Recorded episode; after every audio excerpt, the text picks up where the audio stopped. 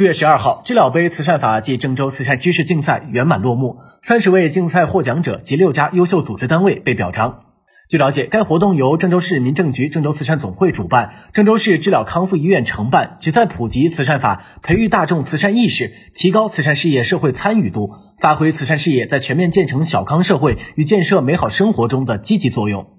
三月三十一号上午十点，二零二一知了杯慈善法暨郑州慈善知识竞赛通过微信网络答题开展，短短一小时，网络竞赛参与流量就达到了两千余人次，最终提交答卷五百余份。根据参赛者答题分数，评选出一等奖两名，二等奖三名，三等奖十名，优秀奖十五名和优秀组织单位六家。